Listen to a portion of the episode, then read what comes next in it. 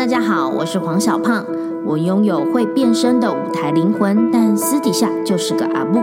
欢迎收听喜剧妈妈桑的家常话胖曲。我觉得有个家可以听听你的想法很重要哦。如果你的家不愿意听你说，或者是你因为什么样的原因不敢说，那欢迎来这个家说，我们一起来听听你心里的声音。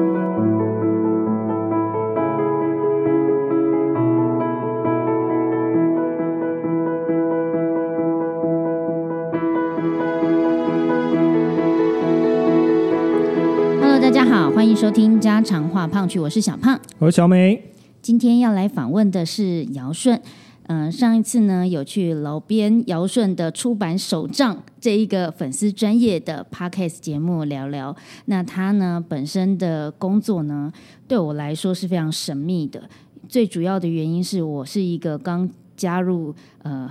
作家，作者还没到家啊！作者跟作家是不一样的吗？是不太一样的哦。好好好好好，呃，刚踏入作者的一个嫩嫩很嫩的新手，所以我对于编辑的工作，甚至。做到副总编辑，副总编辑到底在做什么？所以今天呢，我太好奇了，就邀请姚顺来跟大家见见面。Hello，姚顺，大家好，小胖好，小美好，我是老编姚顺。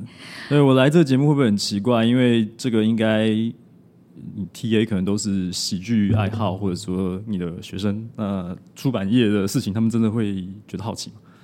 嗯，我我因为是喜剧的关系，所以呢，我其实没有在意他们好不好奇。OK，没有，应该我好奇就好啊。很多很严肃的人，呃，很严肃职业的人，可能下一次会是礼仪师之类的，然后就把它变得比较幽默。因为你目前节目我听之前的都是像康帝这些的，对，你的学生回过来，大师兄这样，对对对，来哦，会请大师兄吗？大师兄是谁？长江作家，快好，对，好啊！如果有机会的话，我也是蛮想访问过一轮的。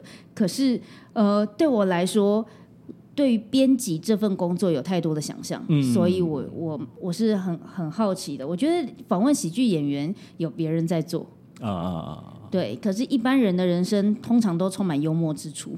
嗯，所以我们今天先来聊聊，嗯，对于编辑这份工作啊，我一开始以为的就是每天照三餐问候作者的一个人，嗯，是。催稿，对他就是这其中的一个环节是必须要做的事情，嗯，对，但是不只是这样啊，编辑要做的事情太多太多，后来才发现他。就像是作者的经纪人一样，哎，等一下，作者跟作家的差别是什么？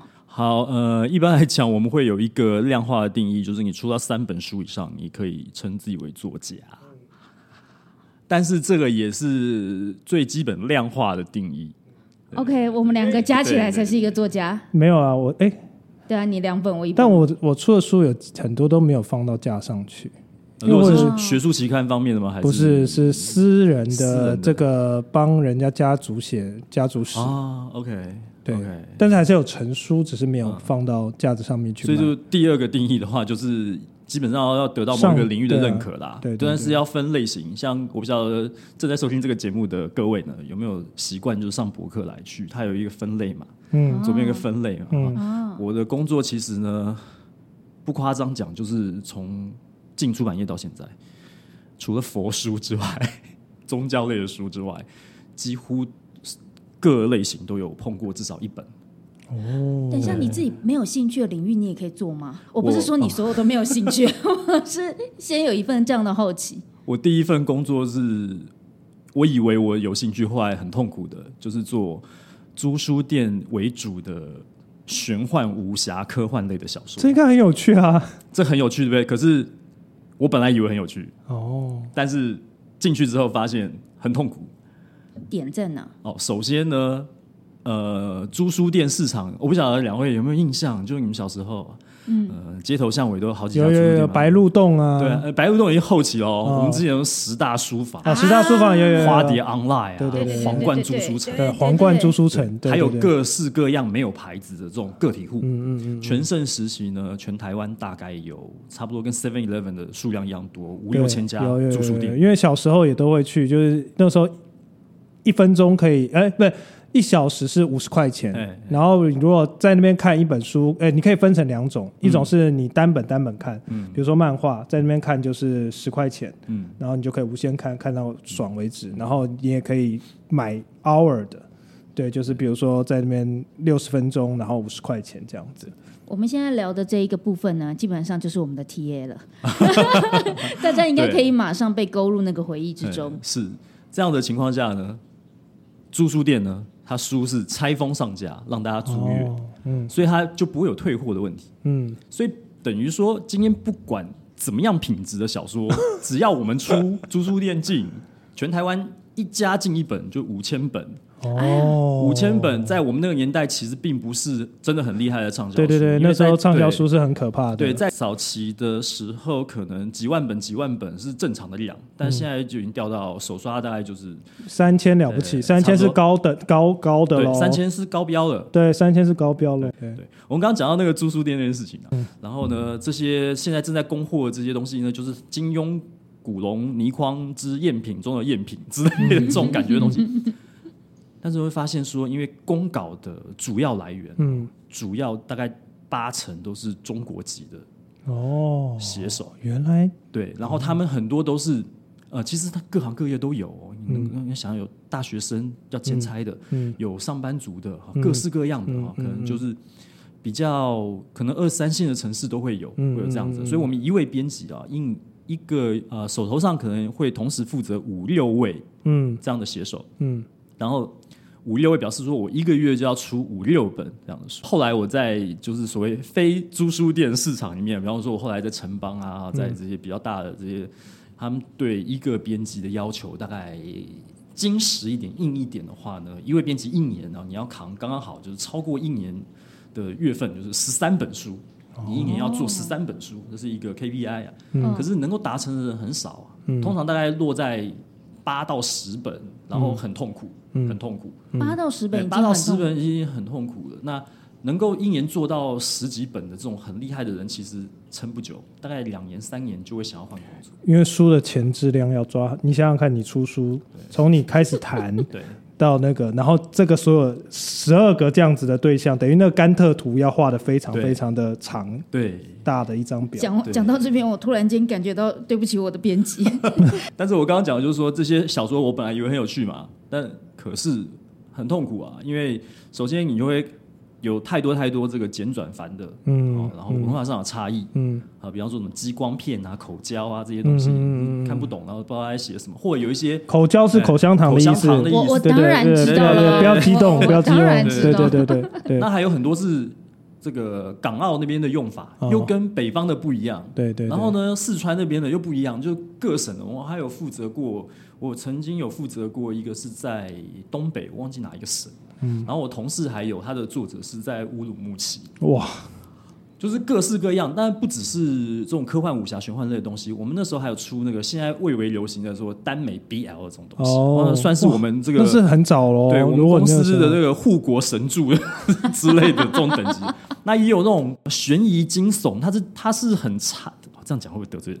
它是很差的推理，嗯，因为它其实推理很很糟糕，可是它主要是把它弄得像呃要鬼不鬼？对对对对对对。它不会给你真的答案，到底是不是真的有鬼？哦就像对《桂之右介》，啊之类的，但是对这个算是比较好，对对，日本人对是《桂之右介》，当然是等对。级高的，对。有很多很多，所以我说赝品这种赝品有太多了嗯。嘛，所以那种倪匡的赝品中的赝品的赝品之类的这些人、啊，他们他们其实当时在大概十几二十年前，你在中国二三线的城市，嗯。你一个月可以甩六万五千字给我，嗯，他们可以收三万块台币左右的哇这样子的很高薪，很。高，对，所以其实对他们来说呢，是一个呃很可以瞬间可以赚到很多钱的，但是对同一个时空环境下的台湾的孩子们，你一个月三万块的薪资水平，其实在那时候就已经不是说顶高薪了，嗯哦而且你一个月要甩这么多字出来，其实不是这么容易的。我们也有一些台湾的写手写得好的，就相对来讲速度很慢，他可能需要半年的时间。写一本，写一本大概八万字，有一些比较快的，像 BL 小说这些东西，其实它它原型也是罗曼史啊，嗯，很多罗曼史一开始出来就罗曼史，然后把本来是男生女生谈恋爱，像那个男生男生霸总系列，常常现在都会出现在 BL，就是那只是它是变成男男，所以就会变成攻受，就是小攻跟小受，攻方跟受方，攻方跟受方。我觉得这两位聊这一件事聊的那么熟悉，好像哪里怪怪的。年下攻大叔受，对对对对对，我不晓得好好笑女台成员里面有没有腐女子这样子的。存在啊，那他应该是如数家珍。哎，确实我不知道这件事，哎，回头可以再问问。对啊，但是其实这个市场是很大的一个市场，因为呃，有一个纪录片在讲日本的这个性产业，他们就谈到就是看 BL，他就去访问啊，这个为什么在那种漫画店，他们或者是呃小说店看 BL 会这么喜欢？嗯，所以他们就访问到两个在那边的顾客女生，他就说因为。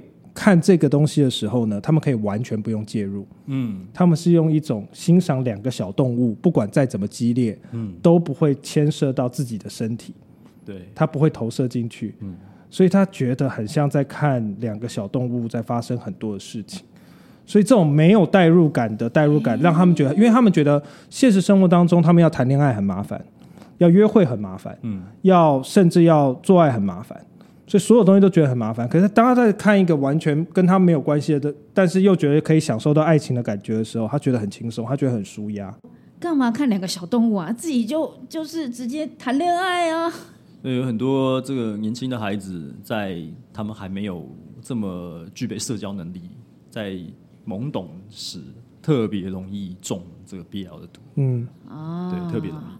所以他是护国神山的原因，就是 因为青少年前公司对前公司的一那个，如果说这个国之四维啊，有一维就是这个 B，对，就因为我们这个同业的一些耆老们、一些前辈同的这些朋友们，都会提到说啊，你们那家公司以前就是这个这个在台湾来讲是。B L 界的台积电啊，这样子称我们公司，所以这是靠这个东西赚了不少钱。对，以前会戏称说啊，在这赚一些肮脏钱。那是因为这样子觉得说呃受不了。没有，其实我做这一类型的小说，就什么都做，做了大概我的编辑生涯前六年都在做这些事情。对，然后那会有一种就是我堂堂中文系毕业，然后我现在在做这些小说的编辑的那一种。嗯，哦，绝对会要承认要有有这种情况的，就是会很痛苦。因为当初去面试的时候，老板问你说：“你平常都看一些什么书啊？”中文系毕业的，对不起，这边也有一个中文系，中文系很 gay 吧呀，就是说哦，金庸的武侠小说如数家珍，平常还涉及一些什么张爱玲，是不是在研究一下《红楼梦》什么鬼？其实哪有那么厉害？没有，结果看到都是那些，就是我记得我进公司的，我永远不会忘记的，就是。第二天我拿到了稿子就是那个耽美，两个男的，而且是剧情很虐的那一种。好，他那个剧情就是一个大将军，然后呢，在这个宠爱他的随从。嗯，然后呢，明明是大军开拔要去打仗啊，已经到人家兵临城下了，还在这个轿子里面哦。开拔，哎，苟且。开拔，开拔，这词用的太好。大军开拔，他也开拔，这样子，好痛苦啊！你知道吗？这痛苦啊！那晚上十一点了，我还在公司，然后我想怎么那么痛苦？我回头一看，全部都还在。好，因为所有的编辑一个月要出五六本书，嗯，光审稿。就是光审稿的那个时间就已经很长了，五六本书一本大概多少？就是就是大概六万五千字到，所以你像五六本就是四十万字哦。对，通常在校阅的时候要校几稿才会觉得？我们都是三校，然后一个数位样的检查，以前叫蓝晒啊，现在都数叫数位样。嗯，哦。对，那所以等于说一本书要每一个编辑轮过看过一遍，看过一遍。所以我看到的那个 BL 的东西，因为它不是我负责的作者，但是可能是我的同事，他们一教完了，嗯，二教完了，好，那那时候菜鸟大概都不会做三教了，三教到数位样是比较，因为你三教可以看的稍微快一些，对对对，对，因为前面一教的时候就要很仔细，一个字一个字标点符号啊，什么都要抓。这样我们讲一教的时候，他要抓剧情谬误。后来就是两个不良少年在这个校园里面打架，然后明明刚刚讲是下午，怎么现在变成是哎打完了去吃午饭什么的，就是有各式各样或者已经死掉的人又跑出来了。然后你要知道，因为他们可能一个月也要甩六万五千字给你，然后那个故事就是那种我们说什么龙傲天、玛丽苏，大家知道就是那个我知道那个男主角大龄女对，或者是对。龙傲天这种就是。男主角大概都会设定在十三到十六岁这种少年，就是所谓的英雄旅程开始。对，英雄旅程开始。然后呢，他一路上遇到的盟友呢，全是全部都女的。对，然后帮他打天下卖命的军师也是女的，将军也是女的，然后他们白天在，然后敌人也是女的，哎，敌人也都是女的，然后打了之后就加入他了，这样子，对，就是跟韦小宝的定律是一样的，对比韦 韦小宝的好几倍，对对对对，他当然里面还是会有男性角色，但是如果是长辈级的，呢，就会超级爱这个小孩，什么宝物都送给他，什么武器都送给他，帮他开盖什么太空战舰什么之类，就是他是杀遍天下。强弩谈笑间，强弩会被湮灭这种东西的，所以其实真的是非常无聊。那所以里面会错一大堆东西，所以一定要抓这些事情。我记得我看过一个很具体的例子是什么？是他们说一帮这个年轻男女啊进行魔法战斗哦，在什么斯德哥尔摩还是什么地方，那打了一仗，然后男主角中了一个什么魔法就昏迷。昏迷之后呢，他说他们就上了飞机。他昏迷昏迷很久，后来他悠悠转醒的时候，在飞机上，旁边一个这个年轻貌美的女性伙伴就说：“哎，你终于醒了，我们好担心啊！你已经昏了三天三夜了。”我说：“三天三夜了啊？那我们现在干嘛呢？我们现在在飞机上面，我们现在要去巴黎啊。那我想请问一下各位，斯德哥尔摩飞巴黎要飞三天吗？还没到，你在飞什么？你是飞到 百慕达去了吗？不用加油，这个飞机。对，这种东西就是一觉要挑的。”要挑，然后要可能有的时候可以退稿，或者说要帮他修什么的，所以这个是一教很痛苦，所以一教通常会给比较多时间，两天三天，但是还是有哇，两天三天还是很赶的，很很赶，因为我们一个月要还是很赶，然后二教只有一天的时间，通常大家还是会看到两天。二教的这个基本就是要把所有的错别字都挑完，好，到三教的话基本上通盘检查了，就是甚至快的话要用对角线的方式去看那个版型啊，啊，就是从。从这个如果是直书的话，就是右上到左下，右上到左下，然后看那个页与页之间、跨与跨之间的那个那个衔接有没有出问题。通常错最多就是这种地方，什么页数错了，然后书没的字错了，就是做通盘检查。嗯，那数位样的话呢，就是就是纸本，就是这个印刷厂会出样给我们。嗯，好，那当然我以前我们这个都做文字类的，它不会有太多图片，所以我们都是用电教，就是直接电脑荧幕看就好了。那像小胖这支书呢？我们现在这种就是非文学类的书，如果图文并茂的，它可能在二教阶段就会全全本印出来。嗯，看颜色。对啊，呃，看颜色的话，通常还是在那个数位样这个阶段去去确定，因为其实色片是一定有的。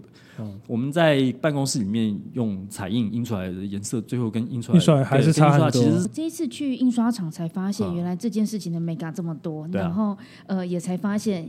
原来那个印刷厂的老板呢，他给我看说这个颜色跟这个颜色有差的时候，那一瞬间我心里想说，谁的眼睛看得出来？到底谁的眼睛？但是他就这样差那么一点点，可是他们就是抓这些错误，才发现真的在专业的领域上面，每一个人都是非常的较真的。对，因为你想想看，如果今天你出的不是只是你那样子的书，他今天出的是一个类似摄影文集，嗯，或写真集。写真集就不是，因为他给我看的是我的脸的比较红润一点，或比较不红就会这种以图比较为重的，那个压色就会是非常用纸都有讲究。对啊，像我一般来讲用道林纸或者说画刊纸来印的话，它的图片的需求就不不能是太高的。嗯，那如果说像摄影机这种东西，它一定要用到铜板纸，甚至像那种百科全书啊，像国家地理频道那种，或者说那种那种写真集之类，它的血统就要用很好的血统。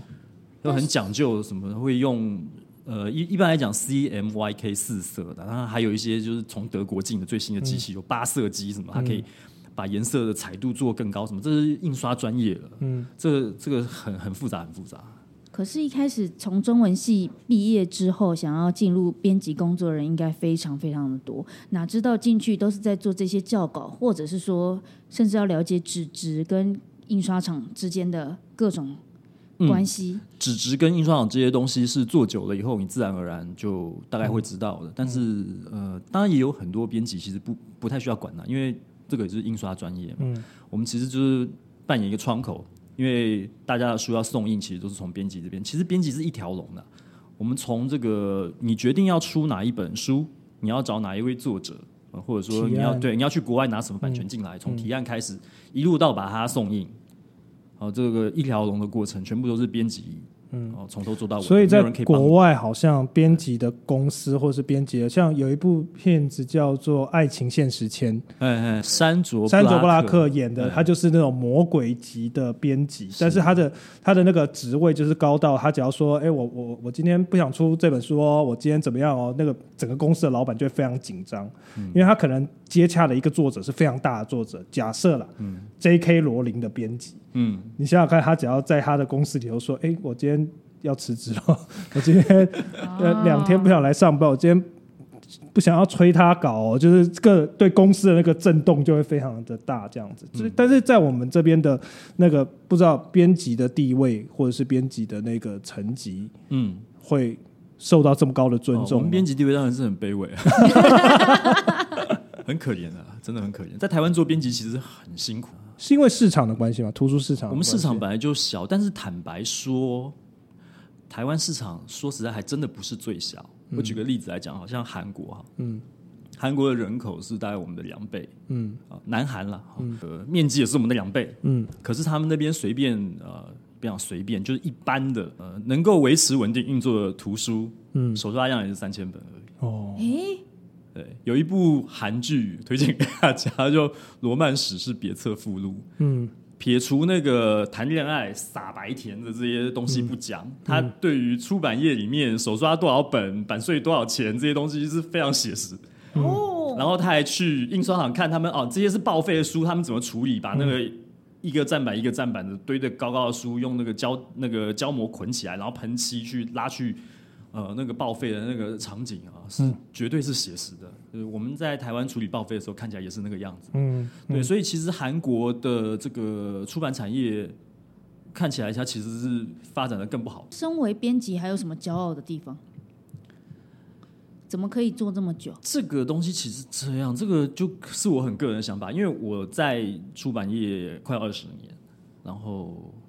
我看过太多太多的人，三年五年真的受不了了，就转去做别的事情了。像我前前老板，他就是后来他就去做这种健康饮食、D G I 方面的这些东西，或者带带一些这个，等于说本来想要做饮食文化的出版，可是到最后就是在卖便当跟卖卖月子餐，怎么是干嘛？那还有就是出版就第一家公司的老板后来离开，他没有继续要做出版，他就是去写程式。去盖网站，然后去去帮一些这个接银行的 case 做网站，嗯，就是其实都已经离开了，对。那所以其实这个接下来讲，其实我很个人的感觉啦，因为我我大概我对于产出内容，然后把它发布出去这件事情，有一种很莫名的执着跟憧憬吧。我很小的时候啊。我就会拿一些废纸，用订书机订成一本一本，然后画漫画。可是我真的也不是很会画，然后我说故事说的出来也不是说的很好。可是我很喜欢去跟别人解释一件事情的来龙去脉跟原委。嗯，所以我就很小的时候，就是我是一直在想说，以后我好像可以去做出版，好像很好玩。嗯，就很早很早以前就有有这个有这个念头了。那呃，后来因为我不是一个很会念书的孩子，嗯，所以呢，我我的童年到我的青少年的时期是很痛苦。然后我就一直觉得，我一度觉得说，嗯，我的功课这么不好，我这么不会念书，我搞不好连大学都没有人念，我凭什么去跟人家做出版？所以有段时间我很痛苦、很迷惘啊。就还好，后来就是 我觉得天无绝人之路吧，哈，就让我。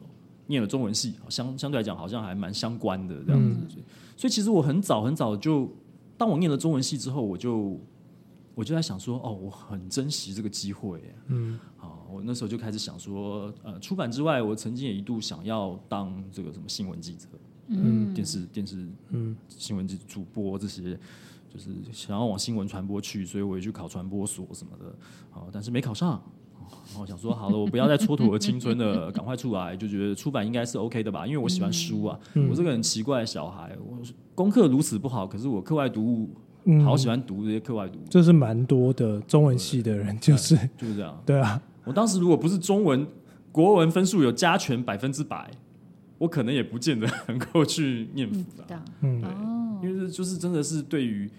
我不想学的东西，我是一点热情都没有。嗯，像数学就是不会就是不会，我也是这样子，不会就是不会，对，就不会就是不会。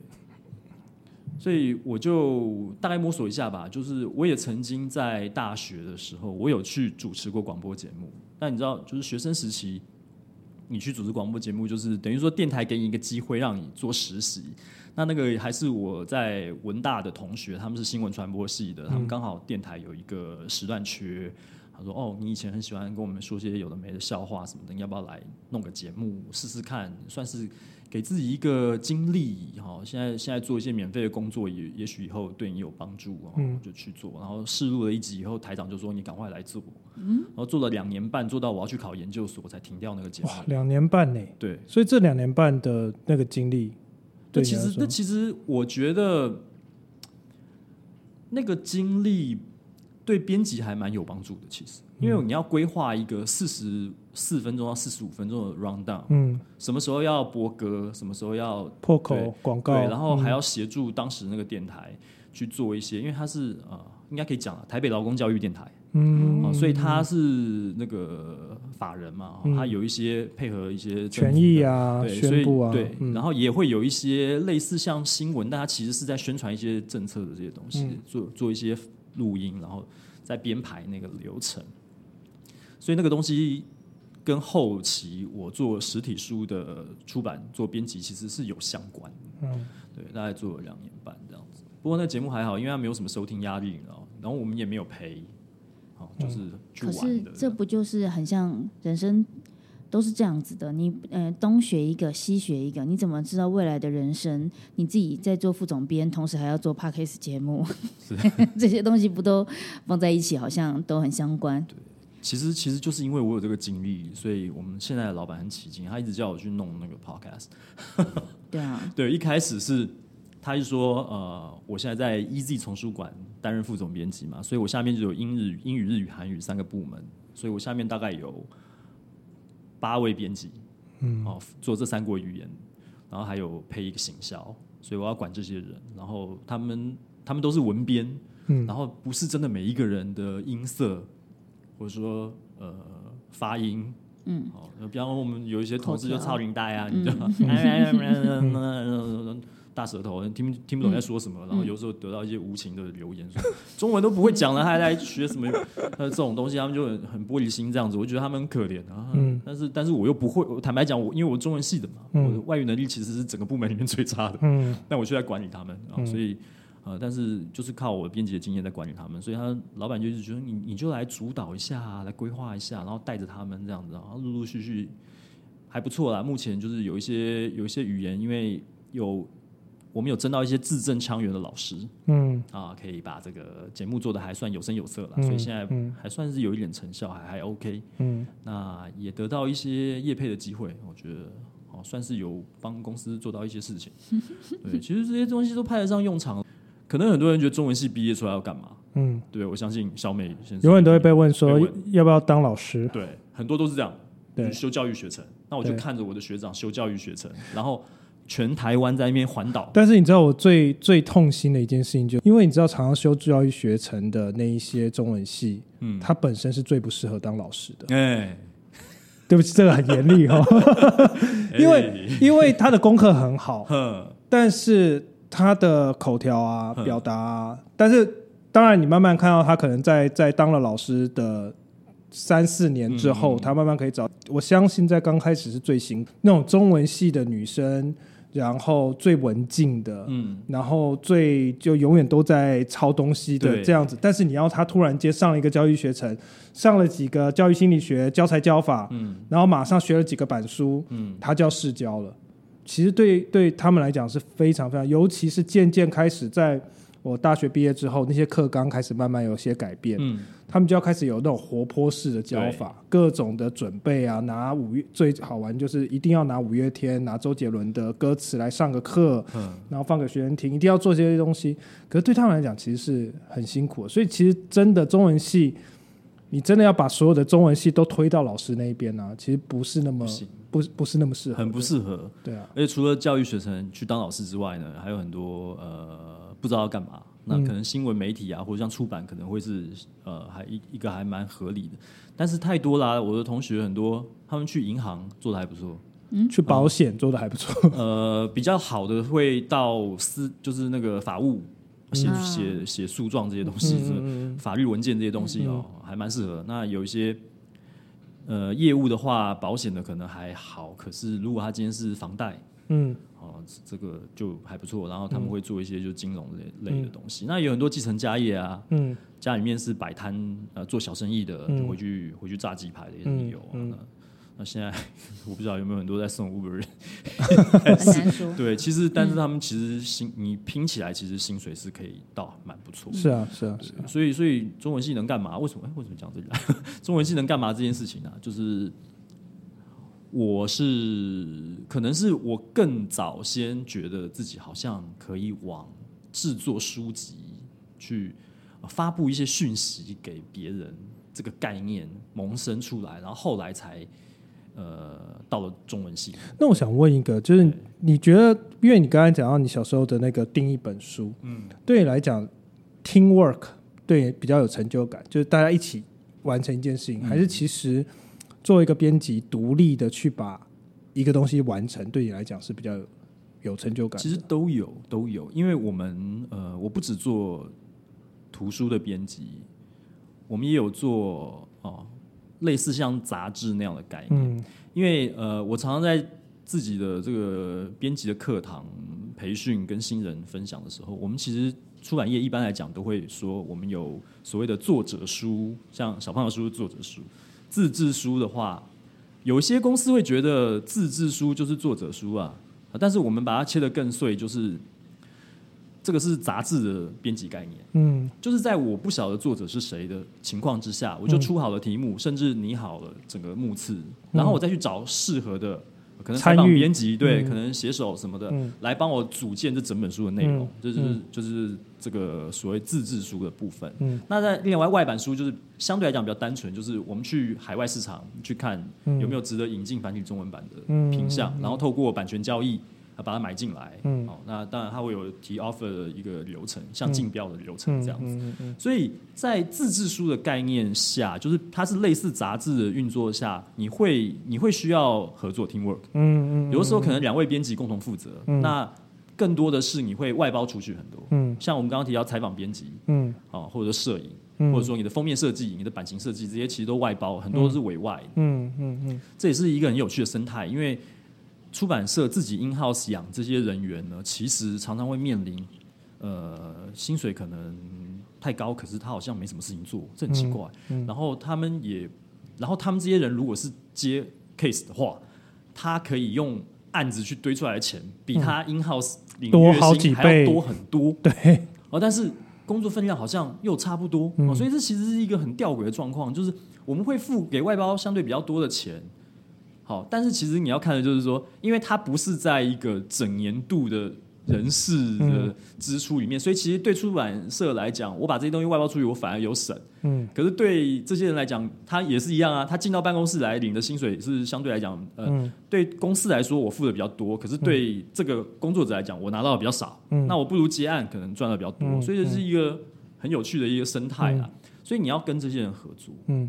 那甚至更复杂一点，因为像我们现在做英日韩，那我们日语跟韩语都有这种学习的期刊。嗯，那我们走比较走深度一点，走文化一点，我们就会先呃会有日籍、韩籍的老师出日韩的文章。嗯，所以我们还需要译者把它翻成中文。我们做这个所谓的这个日中并成、韩中并成。嗯，那也有可能是我的采访编辑采访完了某某人，然后他的中文的稿子出来以后，我们请韩文的老师、日文老师。再译一次，再把它译回那个原文。嗯，那中间还会需要老师去呃审定。嗯，我们还要从这个就是各检定考试会有那个单字表去里面去选选字，像像这个因为要有教育的对教育对，像像像全民英检，他们就会有这个基本的参考的的字表。那在撰文的时候，我们还要关注到这些单字好去组，所以其实。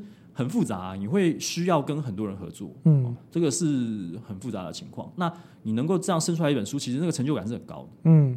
像我们的这个日文期刊做的还蛮好，然后每一位编辑一开始很痛苦啊，然后我带领他们做这些东西，那甚至在初期规划的时候，我也会参与。哦，我我日我已经不会日文了，我应该要再做这件事情。嗯，对，就会带他们去看，就说哦，你你，比方说我们有一些很有趣的这个自己讲很有趣啊，很有趣的题目啊，比方说我们会讲日本的和果子，嗯，啊，会讲便利商店，嗯，会讲日本的神话。啊，会讲日本的职场什么什么，就是每一期每一期的这样的题目，那个组建起来，最后把那个整本书做出来的时候，我们可以感受到编辑的成就感其实是很高的。嗯嗯。啊，有些编辑会一时迷惘，会觉得说，哎呀，好像做自制书成就感很高，然后觉得好好喜欢做自制书哦。他忘记了过去那一年他是怎么个痛苦。我说我不想再，我不要再去催了。为什么？你看我做我做作者书，然后说小胖，我只要这个。三节的时候来催一下稿就好了，就一个人而已。我做一本那个书哦，采编也要催，设计也要催，然后那个插画也要催，摄影要催，什么都要催，然后嗯，那个什么翻译都要催哦，这很可怕。那个甘特图看起来很爆，跟那个世纪帝国的那个科技书窗图 一样一样复杂哦。但是那个做出来的时候成成就感是很高的，嗯，对。所以其实对我来说啦，我现在的角色已经是在管理。嗯，所以他们的成就感都是我的成就感。嗯，那那我有时候觉得成功不必在我。嗯，对，那就是因为我只要出一张嘴就。大家在书架上看到的，往往就是看到那个作者的名字，看到那个作者的那个内容，然后甚至有的时候一些有名的会特别做封面的。嗯。其实你只要董阳之写个书的封面，大家会认识董阳之，对对对，但是并不会认识，不会找董阳之的这个编辑，对啊，对啊，编辑其实是一个很幕后的工作，是啊，这确实是这样，然后。他甚至不会像编剧或导演一样有一个名号，什么名编辑，所以他出的书一定会没有没有这件事情。所以其实某种程度来讲，说编辑地位很微薄，就就是这样。嗯，我一直以为刚刚说到编辑，你你会说的骄傲，或者是比如说找到千里马，我觉得是自我代入，就是可能是找到我是一个好作者，然后觉得哦很骄傲这样子，自自我代入这样。结果他从头到尾都没有提到这个，他唯一的骄傲就是嗯，比如说把书定成册。因为我跟你讲，作者这个东西就另外讲，因为我们讲作者书、自制书跟外版书嘛，不一样。其实不一样的运作方式，像我们刚刚讲那个，因为顺着小美刚刚讲说 teamwork 这件事情，那就是自制书这边在满足的。那外版书的话，你的成就感就是看，就像你看有没有独具慧眼，你有没有看到那个真的拿进来会卖的书？对啊，谈不谈得下来？然后还有作者书也是一样，比方说我们曾经有做过这个流量超高的这个可以这个网红的英语学习书。但是我就说那是天上掉下来的礼物啊！当时我说天上掉下来的礼物，我编辑没有听懂，他以为那真真的是礼物。对你只看到礼物，你没有看到它是天上掉下来的。你要接得住啊！对，这个表示说它这背后有很多很多像这种超高流量、自带流量超高等级的这种网红，他要来出书，他们背后有经纪公司的。嗯，一般来讲，你只要遇到有经纪公司的哈。都不是这么容易的事情，对，我不知道小胖 现在没有的，所以蜃楼可能前面有有有，我绝对让他轻松，我照他让他照三餐，呃，不对，让他照三节问候我，我就如期把书赶出来，因为我旁边有一个编辑，他也会就是小胖是一个编辑，我是一个会会读书的人，这其实就不容易了，对。对对。我就对我来说很奇怪的事情是，因为毕竟我是内容产出者，不管是脱口秀或者是呃作者，哈，现在新的身份，都是我有思想我要传递出来，所以我会很难想象把人家的思想变成册，这会是一个成就感吗？所以我本来以为。本来以为是因为我找到一个人，觉得他适合，就好像我做团长，我找到一个人，我觉得他的思想有机会变成一个脱口秀，我想要看他的段子，所以我找他进来。我以为是这样的成就感。我觉得是这样。如果今天我把一个作者从默默无闻，嗯，养到他畅销，那个成就感超大。嗯，圣龙，你等我。对，如果是天上掉下来礼物呢？有的时候是你命里虚有。嗯。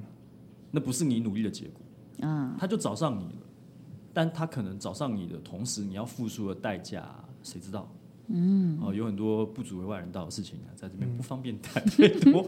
对，麦克风关了之后再来讲，太多了。我曾经还有负责过一些过气艺人，他想要东山再起啊，所以他会把脑筋转到出版品这里来。嗯，啊，这也是一个我不晓得是无招了，可是这就是没有胜有招啊，这样子。没有，对，没有，并没有啊，就是你很累，做那个过程很累，而且你还要当他的心理医师。其实很多编辑常常会，如果你要负责到作者，常常在当作者的心理医师，当作者信心溃散哦，他可能是写不下去，或者说他缺乏灵感啊，或者说他是一个像我们刚刚讲过气艺人，他想要东山再起，可是他完全不懂出版运作。他又有好多好多的许愿，希望你可以帮他实现。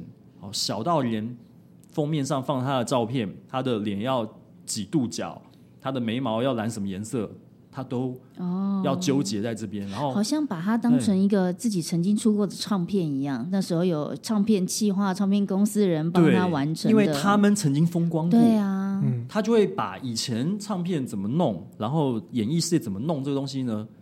呃，套到。嗯，出版上面，但其实不是这么回事。嗯，我必须说有有它类似的地方，而且现在现在编辑却像刚刚小胖有提到，就是像经纪人这样子，嗯，就是他什么其实都要了。嗯，就如果说今天我的作者真的没有经纪人，但是我要开始带他去做宣传的时候，编辑就要出动。嗯嗯，所以你在每逢假日，你在记忆国屋啊，你在成品啊，看到一些什么新书分享会什么，旁边那些工作人员很多很多都是编辑。对，如果那个作者他没有经纪人的话，很多是编辑跟出版社的行销，嗯，在跑这些场子。对，所以那也是编辑的工作的一环。所以你要说成就感的话，因为我们一条龙什么都做，太多太多东西可以提供我们成就感。嗯，对，所以其实成就感是大的。坦白讲，就是当我们每个月每个月 这个输入库的时候，都会有一批进到办公室，我就看到编辑在那边拆，形象那边拆，然后开始分这个公关书，然后有一些是要给老板的，有一些是工作流程的。那个一本一本书堆在我们办公桌旁边的时候。那个就成就感，哪怕他其实可能卖的不好，对，但是有很多有很多编辑一腔热血，他会视如己出啊，就是我的孩子啊，我花了一年的时间，终于把他生出来了。嗯，对，我你讲到编辑，我想到一个很有名的作家叫沈从文，哎，沈从文的这个不是，这不是沈从文自己写的，是透过他的纸写。他说，呃，沈从文从来都没有想要伟大，嗯，他只是想要完成，嗯。就是他一直想要，他做任何事情都是以这个东西为他的目标的。我觉得编辑很像是这样子，就一直都是在我要把一个东西，在他还没有看见的时候，嗯，就是什么都没有的时候，全部都是散的时候，甚至找到一个作者，其实那个作者自己都不知道自己想写什么，就是完全是一个散的，然后你用一个。不管是框架也好，或者是给他一条脉络也好，就说你就写这个，那或者是我们一起讨论，然后就这样子慢慢慢慢慢慢，然后就看着这个东西被完成。那有的时候经历的那些高高低低，就是写不出来啊，催稿啊，delay 啊，然后呃美编的一些问题啊，等等等等，然后但是这些东西都好像在那个 moment 你是没有办法想到它是一本什么伟大的书的。嗯嗯，你也没办法想它是一个多完美的书，你就是每一个 point 一个 point 一个 point 的完成它，完成它，完成完完成它。所以为什么我知道在出版业那个编辑的甘特图是这么的？对，因为甘特图最重要的不是完美，不是多绚烂的，就是哇这边好了放烟火，不是它就是完成完成完成，然后那个进度就一直往前推进这样子，然后最后看到那个成品，所以那个。那个感受是觉得说啊，又完成一个，又完成一个，然后都是在回头看，就是像你刚才讲的，看到那个书出来，然后一本一本堆在那，然后你回首一年啊，五六六本八本，嗯，然后十年就是七十本八十本这样子堆在自己的身后，我觉得那个是另外一种就所谓的完成带来的成就。是啊，是啊，是这样子，没错。甘特图就是一个一直不断在进度上面确认完成、确认完成、完成这件事情非常的重要。嗯。我在课堂上面跟很多很多孩子都在讲，你一定要写完一个东西，不管它有多烂，嗯，一定要写完，因为有太多太多的坑了，嗯。我常常在课堂讲说，呃，你们这个诸位小朋友啊，你们因为想要创作，所以来修我这堂课。那你们有没有过这样的经验？电脑打开资料夹，哦，这边有一个爱情小说，写了两千字，写不下去了。哦，然后写个武侠的好了啊，写了三千字哦，好像武侠好像比较好写啊。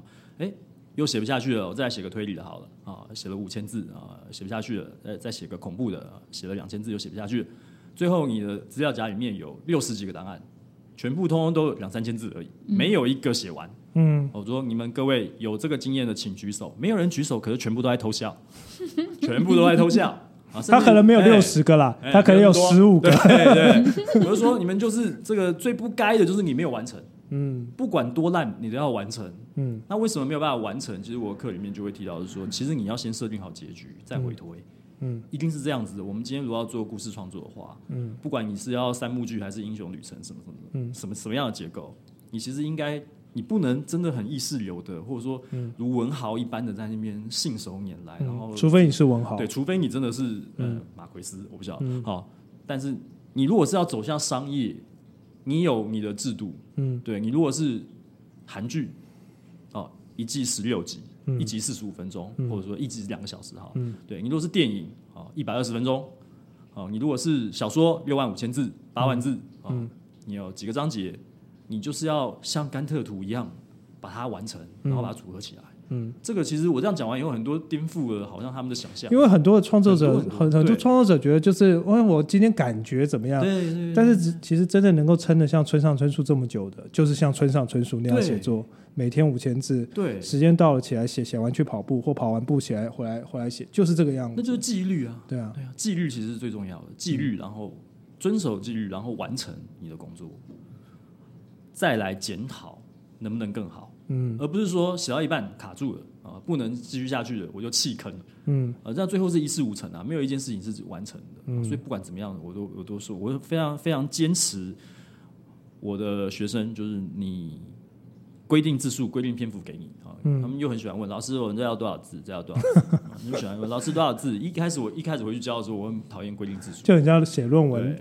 都会问说，就是要多少字，多少字就可以了。他真的论文就从十万到八万到五万到四万，现在三万就硕士论文，对，三五万就已经可以过关。对啊，所以后来就你们要字数，我就掐的很细，我把每一个环节格子都给你画好。嗯，这边就是三百字，不多不少。嗯，你的差距就正负十个字之内。嗯，因为把我们把编辑版型概念弄进来，这个就要讲，因为可能。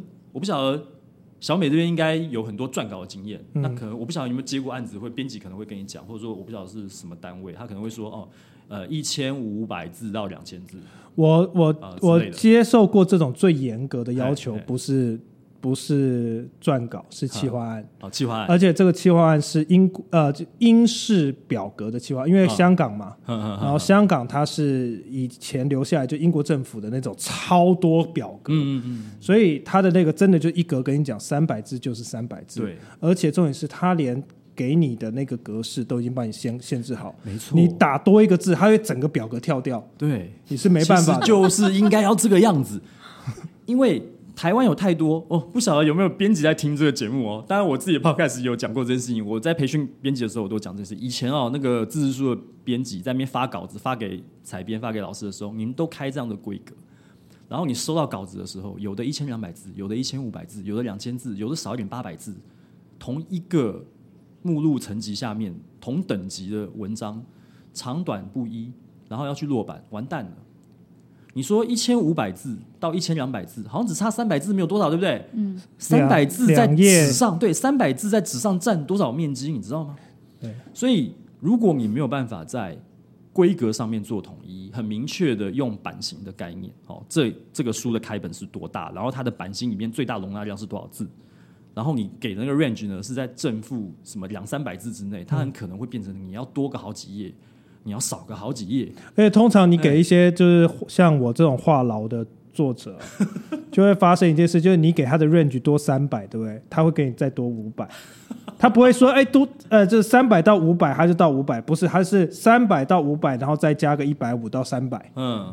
所以就会变成六七百字到八百。他在说他的影评稿，影评稿，没有没有，我现在很准确哦，我现在非常准确哦。影评稿是放在网络上吗？呃，放在报纸上面。报纸上面。所以我现在非常准确。那要很准确。我现在非常准确，我现在就是他给我的是两千二，嗯，我最多现在就是二零二二三零，嗯嗯嗯，对，你要对你要遵守他那个版型的概念，不然多了他放不下，对啊，你会排挤到别的单元，对，或者是那个照片就会排排的很丑。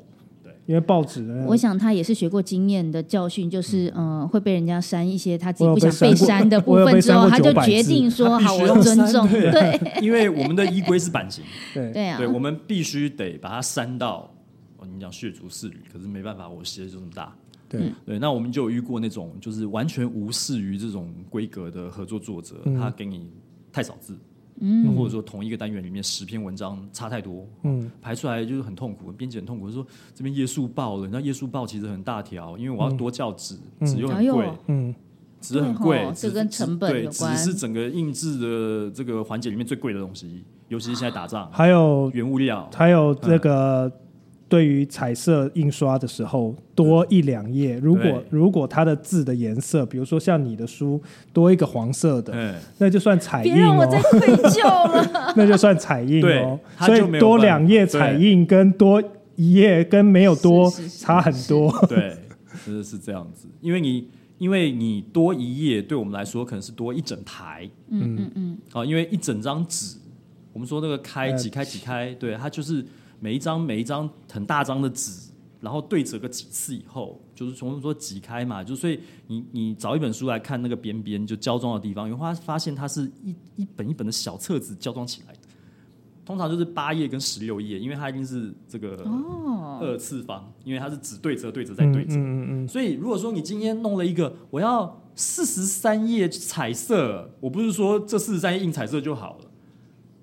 一定一定会吃到那个八跟十六的倍数，所以四十三再往前推，八或十六倍数是多少？就是那个全部都要印彩色，哪怕你剩下那些页数，它其实只要黑白印刷就可以了，但它还是用彩色在印。是对，所以其实这里面哦，涉及到一个成本概念，就是我们为什么要精算这个版型？其实很多时候是因为它牵动到所有的成本，印刷的成本、纸张的成本、排版设计的成本跟。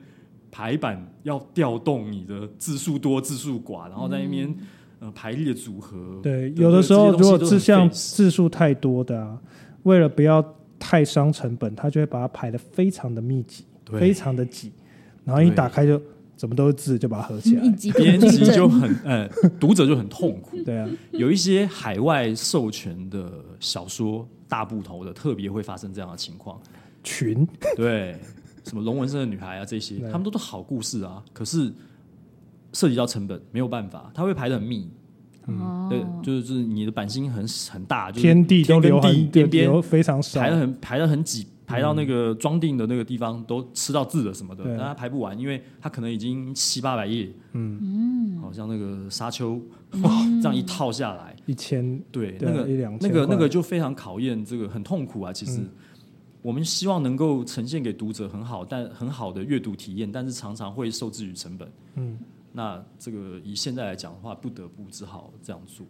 刚刚聊到了那么多跟预算相关的事，嗯，最后问一个比较灵性相关的哈，现在还会对创作这个东西，创作就是自己发展一个故事，自己的内容产出，对创作有憧憬吗？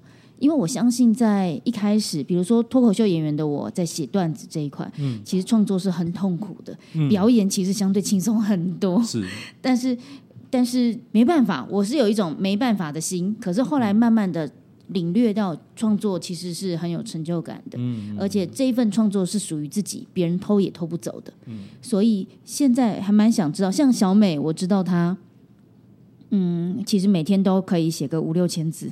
嗯，对他每天都有很多东西想跟大家分享。是，我相信在一开始做中文系的时候，有的人可能是会对于呃分析别人的文字是有兴趣的，有的人可能是对创作有兴趣的，这其实是两回事。所以最后想问一下，那你对创作是有憧憬的吗？刚刚都聊到了，你已经有在教创作了。是。呃，我现在有固定在公告给联合报，那未来也会给国语日报。刚好最近有接到这个邀约，可是我其实很清楚，我自己并不是真的，就像我小时候的那个体验一样，我会弄出一个结构出来，我会自己定一本书出来。可是我画画画的不好，我故事其实说的没有很好，我好像是需要去得知一个什么事情，然后用我自己的方法整理一遍。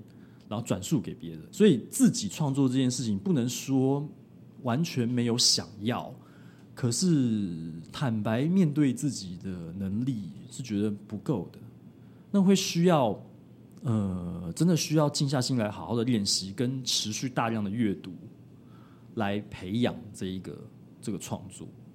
那其实坦白说，我之前也曾经有参加过的台北文学季的一些工作坊，有一个真的是很符合我个人人设的一个半途而废的例子，就是我弄了一个。一个剧本概要大纲，因为他那个工作方是推理小说的工作坊。那我当初参加这个工作坊，其实是因为我教写作，然后我最弱的一环是推理这个领域，所以我想要去充电，想要去听一下这些啊，比方说像这个现在在台湾的这些像什么卧斧啊这些人，嗯，他们的他们的创作什么的，去学一下，偷一点东西来来用。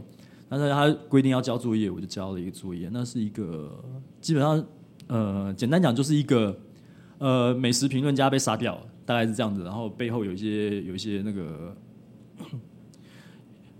有有有一些设设计啦，就是说，呃，因为我长期的做饮食文学类的东西，饮食文化类的东西，所以有想说，OK，好，我们今天弄个什么米其林三星的主厨怎样？然后一些恩怨什么，然后因为我又知道说，你今天要变成影视。嗯，视觉感要很重要，所以这种美食佳肴摆盘这些东西，色彩上面来讲，我说我走这个策略也许 OK，我就弄了一个本出来，结果那个某一个。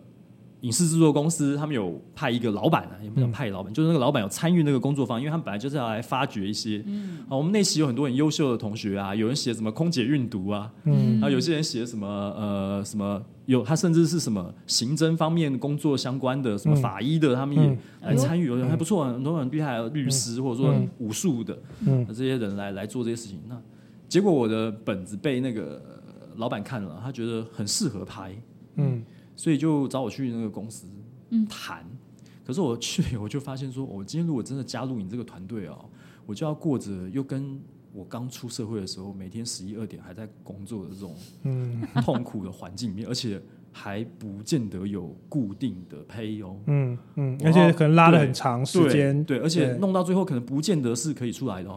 然后我的编辑朋友啊，就说你要不要？先把写的把小说先写出来，嗯，然后我们再把你这个 IP 卖掉，嗯，然后又找我去谈，我就回到我的前东家去找我的朋友，然后去不同的部门，就是小说的部门去跟我的朋友谈。他说这个东西我们也给这个总编看过，他觉得其实这个架构来讲可以发展，所以你要不要？然后我就换工作，我就我就来做语言学习书的编辑了。哦，就是很多阴错阳差，本来好像在一些。人生中的一些奇妙的摩门特，你好像应该要做什么事情的时候，结果我选了另外一个地方。我想说，好，我这边应该可以兼顾什么了。结果后来没有，我把这个东西完全就摆着没有管了。然后呢，过了一段时间，又坦白说，又有一点 这个不甘寂寞。你知道，虽然我们我们编辑都是幕后的嘛，所以我想说啊，我弄个粉砖啊，嗯，哎，我弄弄个 podcast 啊，什么什么，好像。我不甘于一直都是幕后，我好像也也要少点机会出来发声啊。虽然说我可能自己并不是真的很有才啊，可是我乐于分享什么东西，弄一些这些东西好，就弄弄弄弄到最后，编辑朋友来讲说：“你小说写怎么样？你为什么在弄？你为什么弄你的粉砖？你为什么在那边录音？你还找我去录音，来上我的节目？那你什么时候你都不写了吗？”我说：“大概真的没有，现在没有动力了吧。”我意思是说，可能真的在整理自己想要工作热忱，这个呃职业生涯发展这些东西，可能还真的就是编辑这件事情、出版这件事情，可能真的跟创作其实有一点不是这么正相关。嗯，对，所以这个权衡之下，觉得说，嗯，好像编辑还是比较适合自己的路。对，创作的话就看有没有机会，我可以做一些短的东西，八千呃，对不起。八百到一千字，我八千字就不得了。突然间对，那我报社的编辑会杀我。你交八千字干嘛？神经病！哦，拆成八篇去发，就是这种短期的，这种两周两周交一次，一个月交一次这种，就是如果说不嫌弃的话，我可以做。嗯，我还是可以做，因为毕竟教这个这门课本身就已经具备很多，我可以。这个速成文章的一些一些方式，还是有很多技术。写文章其实是有很多技术层面的东西，对，大概是这样吧。我会觉得说，呃，今天一开头呢，就聊到了说，我们的读者或者是我的听众，他们到底对什么样的内容有兴趣？我想最后想问的这一个问题，就是对创作还有，呃，还想要做创作这件事情吗？就是一个很好的呃立基点的原因，是因为其实蛮多人想做脱口秀演员，嗯，可是蛮多人熬不住创作的苦。我也曾经有动过念头。差点去报 social 的课，可以去报，反正 他他每一第六代好好笑女 来呀来呀，social 那个课没报成，其实就是因为觉得好像不要再再分，再还要花钱，然后还要再再出去，然后抛抛家弃子，不管小孩子。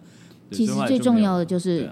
要要熬得住创作的苦，熬得住创作，真的要熬得住。其实大家都会看到那个呃光鲜亮丽的那一面。其实编辑有编辑他辛苦的地方，可是甚至嗯，我相信很多编辑也会想要做创作者，偶尔自己写一本书试试看。蛮会写的，对，那就会发现要持续产出才是这一行 最辛苦的点。所以我们最后就我就 hold 你的进度，但是我不要 hold 我自己的进度。对，哎。这就是人生荒谬的地方，也就是我今天很想问的一个点，就是那么会 hold 进度的人，最后能不能 hold 自己的进度呢？好的，那今天非常感谢呃我们老编尧舜的出版手账的这个粉丝专业的尧舜来接受我们的访问。那呃大家有兴趣的话，可以搜寻这一个粉丝专业，或者是搜寻他的 Pockets 节目。呃，老编尧舜聊出版，我那个尧呢是三个土，那个尧舜是顺顺利利的顺。一定一定要 Google 一下，你才会知道。对，那个字念尧。